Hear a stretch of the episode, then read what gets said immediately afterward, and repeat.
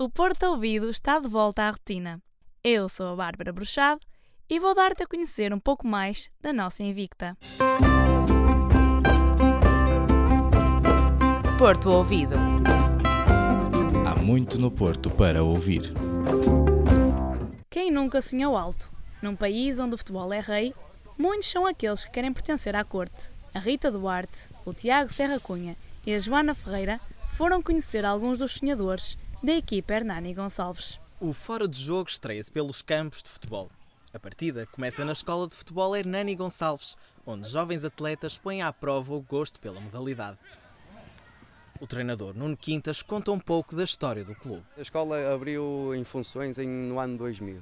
Começaram com 20, 30 miúdos, mais ou menos, e foi crescendo, foi crescendo. Pronto, isso começámos como, como formação, como escola de futebol, não havia na, em termos competitivos, não tínhamos equipas em termos competitivos. Apesar de alguns anos de formação, o clube já conta com algumas vitórias. Tivemos, sobretudo no ano passado, o grande destaque do futebol feminino. Em termos de júniores, fomos vice-campeões nacionais.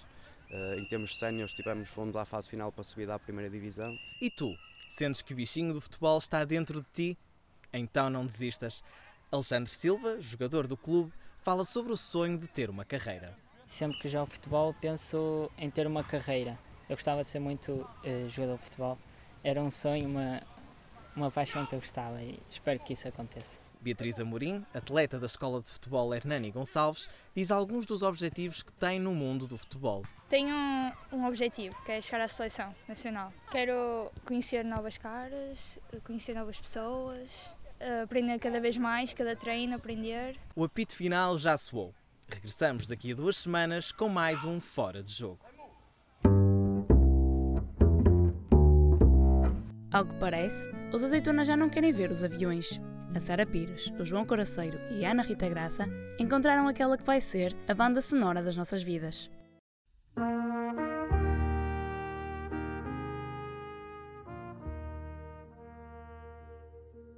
Costumam ser uma entrada, mas hoje pertencem ao prato principal são os azeitonas e trazem com eles uma grande novidade. A banda sonora foi basicamente nós, como somos músicos, fazer a banda sonora de um filme que, ao contrário das bandas sonoras normais, geralmente sai o filme e depois sai a banda sonora, muitas vezes ou ao mesmo tempo. O processo aqui foi inverso, foi fazer música primeiro e depois fazer o filme. Banda sonora é o mais recente projeto de Marlon, Nena e Salsa. São agora o trio que compõe os Azeitonas, após a saída de Miguel Araújo. É na voz de Marlon que ficamos a conhecer os ingredientes que deram origem ao novo álbum. A história é o seguinte: antes, antes mesmo da, do álbum sair, já tínhamos lançado três singles, sem, sem saber que íamos lançar um álbum.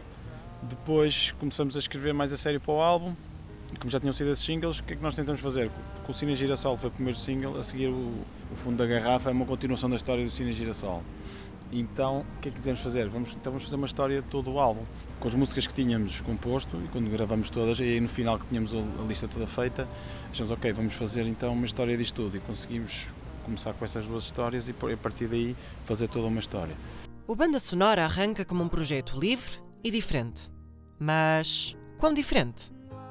O projeto é exatamente isso, dá-nos a, a liberdade de fazer, no fundo, o que nós queremos, não estamos assim amarrados a um estilo, ou um género, ou um tempo de música vamos fazendo o que nos apetece. E isto aqui foi um bocado mais, se calhar, mais marcado e mais diferente. As músicas são um pouco mais diferentes entre elas, mas, mas no fundo há uma coerência, porque nós mostramos às vezes as músicas a amigos e as pessoas quando ouviam dizem, não, isto é, eu identifico perfeitamente como sendo os azeitonas, por isso não vejo mal nenhum e por isso no fundo nós tentando fugir não conseguimos fugir ao estilo.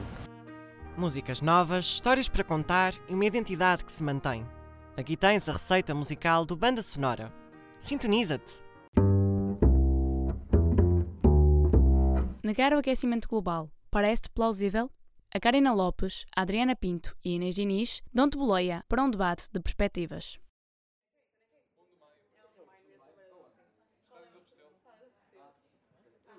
O encontro Basic Science of a Changing Climate trouxe polémica à Faculdade de Letras da Universidade do Porto. Em causa está a posição negacionista das alterações climáticas defendida por alguns oradores. Deve a Universidade acolher eventos que negam ou contrariam o que a maioria da comunidade científica defende? Eu acho que sim. Primeiro, acho que todas as opiniões são válidas, mesmo que haja dados que comprovem o, contrário e devemos respeitar. Há prós e contras. Por um lado, não devemos, de qualquer forma, impedir que as pessoas demonstrem a sua opinião se ela for fundamentada e bem representada. Por outro lado, se vai contra todas, toda a comunidade científica, ou a maior parte, não vejo grande sentido de a FLUP ou a UP em si estar a dar aos seus alunos uh, ou a promover conferências que não sejam baseadas em factos ou que não transmitam conhecimentos verdadeiros para os seus alunos. Eu acho que a universidade deve acolher eventos que estimulam o espírito crítico, portanto, se for esse o caso, acho que sim, apesar deles uh, contrariarem o que a maior parte das pessoas pensa. E não acolher, será censurar? De certa forma, sim, visto que a sua conferência não se baseou em qualquer tipo de uh, discurso de ódio ou qualquer tipo de ofensa, não há qualquer motivo pelo qual não aceitar e não os deixar ter a sua liberdade de expressão. Não colher é de facto censurar, porque por vezes, por muito, muito desagradável que seja ouvir certas ideias ou por muito ridículo que nos pareça, uh, também nos dá a noção de que, uh, enquanto seres humanos, não temos todos a, a mesma percepção do mundo. Esteve bem a FLUP e a UP? Penso que sim, porque deu palco um, vozes que tinham uma opinião para expressar, fundamentada, portanto esteve bem. Penso que sim, que estiveram bem ao, ao trazer para o, para o meio académico, para alunos com pensamento crítico, duas posições que eles podem analisar e tomar, e a partir dos argumentos que eles, eh, que eles assumirem, podem construir também os seus e podem construir também a, a defesa contra aqueles que pensam que não estão tão corretos.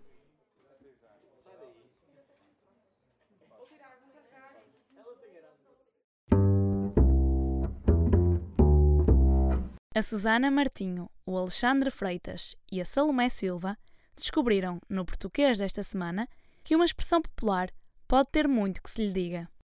Hoje fomos à procura do que significa Res Ves Campo de Ourique. O dicionário portuense adotou esta expressão em 1755, quando o terremoto destruiu Lisboa até à zona de Campo de Ourique. Sabes o que significa? Essa já ouvi, mas também não sei bem o que é que significa. Sim, mas não sei o que significa. sei que já ouvi muitas vezes, mas nunca percebi. Por que é que não tentas adivinhar? É bom. Opa, passo rico, né? É uma batalha. Estás perto, mas vais ter de tentar outra vez. Tipo a rasca? Vocês foram uma matar gente. Foi mesmo, mesmo à justa. É isso mesmo. E se te perguntarmos o que é passar ao cadeirão Resvés Campo de Ourique? Passei ao cadeirão Resvés Campo de Ourique? Bem, Reis Bés Campetorica é aquela expressão que se costuma dizer que é mesmo a rasca, basicamente, não é? Portanto, olha, se passaste ao cadeirão Reis Bés Campetorica, ainda bem. Pronto, é bom sinal. Porque mais vale passar à rasca do que não passar todo. Portanto, olha, é isso que eu penso. Ah, Reis Bés Campetorica, pá, foi por um 3. Foi mesmo por um 3, estava quase. É aquele, é aquele 9.5 que sabe a 20. É, é uma maravilha. É incrível. Agora já sabes. Quando estiveres numa situação em que te safas por pouco, tudo o que precisas de dizer é que foi Resves, Campo de Ourique.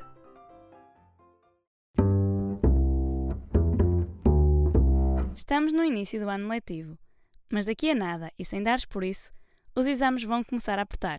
Por isso, cria já a tua rotina e ouve o Porto Ouvido todas as segundas-feiras. Voltamos já para a semana. Porto Ouvido. Há muito no Porto para ouvir.